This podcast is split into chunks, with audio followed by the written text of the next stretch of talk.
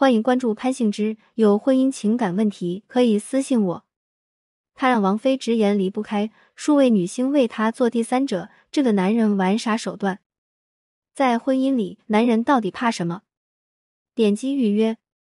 要说娱乐圈的浪子，前有李晨这种因为送石头被前女友联合举报的。后有罗志祥这种因为时间管理做得好被锤上热搜的，但能让半个娱乐圈的前任分手后还接着夸的张亚东，真的算是一个异类。零一，张亚东，音乐制作人，给朴树、李宇春、窦唯、许巍、张靓颖都制作过专辑。他的魅力有多大呢？能让王菲在节目上公开表白欣赏，袁娅维在采访里叫他偶像，而网友说他是所有文艺女青年的初恋都不为过。虽然听起来很夸张，但他确实俘获了一众女星，并且广为人知。甚至在参加乐队的夏天时，被里面的旅行团乐队调侃张亚东疯狂买下的乐器如同自己的情人一样非常多。就像旅行团乐队所说，张亚东的几段情史，百分之九十九都和音乐相关。一百天了解男女差异，读懂异性，引导爱人，在家庭中付出。零二。圈内万人迷的错乱情史。张亚东最开始出现在众人视野的一段恋情，是和窦唯的妹妹窦颖。当年张亚东从山西矿务局文工团辞职北漂，经历一番摸爬滚打后，和窦唯组成了黑梦乐队。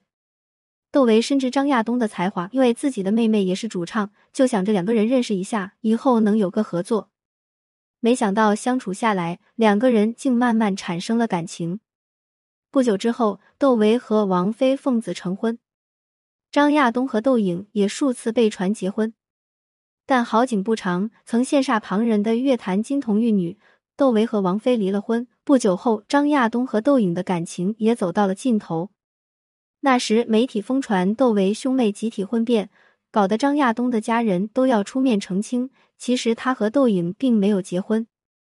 结束了这段感情的张亚东。没过多久，就在录音室遇到了来找朋友的高圆圆，对其一见钟情。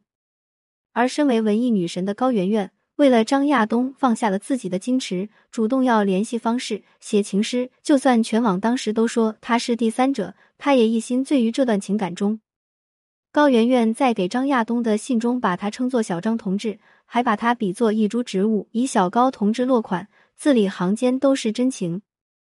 这种郎情妾意持续了五年，高圆圆选择在戛纳电影节上高调公开了和张亚东的关系，并喊话随时都可以和他进入婚姻关系。可从法国回来的高圆圆没有等来求婚，却被男友和徐静蕾铺天盖地的牵手照砸晕了。这无异于给媒体口中众人皆知的三角恋加了上一记实锤。基于各方考虑，高圆圆还是选择了分手。就在所有人想看看这场战争的胜利者徐静蕾能把握住这段感情多久的时候，却发现张亚东的身边人早已悄无声息的换成了瞿颖。相较于其他前任，瞿颖和张亚东在一起的时间最长，长跑了整整十一年，也整整抱着希望忍了十一年。在这期间，张亚东不是和徐静蕾一起下飞机，就是被爆出演员春晓依偎在他怀里看戏。还在莫文蔚的演唱会上被露骨表白，可是瞿颖还是认定了他，觉得自己可以降服住这个男人，进入婚姻的殿堂。可坚持到最后，他的这份笃定消失了，于是选择了安然离场。一百天了解男女差异，读懂异性，引导爱人，在家庭中付出。零三好口碑前任的秘密，分析几段情史下来，不难看出。张亚东是惧怕婚姻的，但在此之前，他并不是单身主义者，甚至是个英年早婚人士。张亚东的妻子是在老家文工团认识的，据团里的人所说，神似山口百惠。他们俩的结合在当地也是羡煞旁人，可对于张亚东来说，可能还是音乐至上。为了梦想，他不顾妻子的反对，还是选择了只身来到北京。追寻音乐梦的旅程很辛苦，因为过于沉浸创作，他忙到出胃病，最后只能进行手术切胃。还好，后来他成功了，感情史开始丰富起来了。可奇怪的是，前任占据半个娱乐圈的他，却没被说过一句坏话。被媒体曝光和张亚东不欢而散的窦颖，之后还和他有了歌曲上的合作。为张亚东受骂名，节目上公开说想给他生孩子的高圆圆分开以后，说这段感情就像到站了的旅程，他想搭另一趟车走，他也不能强拉着走，对他也不公平。而和张亚东长跑十一年的瞿颖，即使再嫁他人，也没有评论过他。有人把这归功于张亚东的人格魅力，他参加圆桌派时曾被窦文涛评价说话轻柔，能想象到小女生为他发疯的原因。也有人说张亚东是多情而不是滥情，和高圆圆分手的时候，为他做了最爱吃的菜；与他深拥相别，和瞿颖在一起的时候，电视机上出现了他前任李亚鹏的影视剧，会悄悄的关上电视，足以看到他的温柔。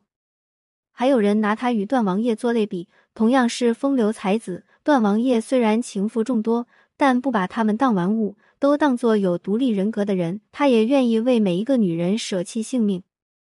可今时不同往昔，在能有情感自主选择权的现在，多情就是个值得考量的词汇了。一百天了解男女差异，读懂异性，引导爱人，在家庭中付出。零四，女人一旦对男人动了怜爱，就致命了。张亚东曾提到过这样一段话，有个朋友跟我说的话给我启发特大。他说，人活着应该有挚爱，但不能选择一个活物。爱一个人，他可能会变心。爱一个宠物，它可能会死。你一定要选择一个不会离开你的东西。我选择的是音乐。也许在他决定离开山西的那个贫困县的那刻开始，就一直把音乐排在了第一位，否则也不会面对妻子的哀求，还毅然决然的踏上了旅程。再加上这么多段情感中，主动的一直都是女方。张亚东做到的最大示好，只是在和瞿颖交往的时候，公开了两人的情感状态。就连信息灵敏的媒体都以为他们能够终成眷属，这足以证明在亲密关系中他是极具理性的，不能袒露真实的自我，有很大几率是极度缺乏安全感的。严歌苓说：“女人一旦对男人动了怜爱，就致命了。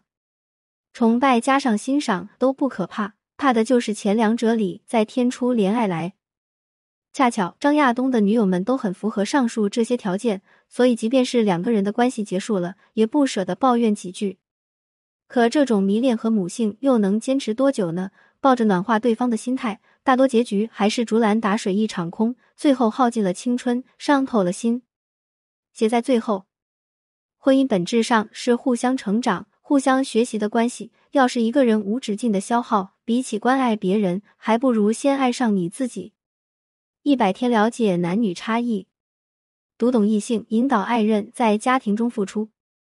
如果你没在深夜读过潘幸之，如果你不曾为爱痛哭过，谈何人世走一遭？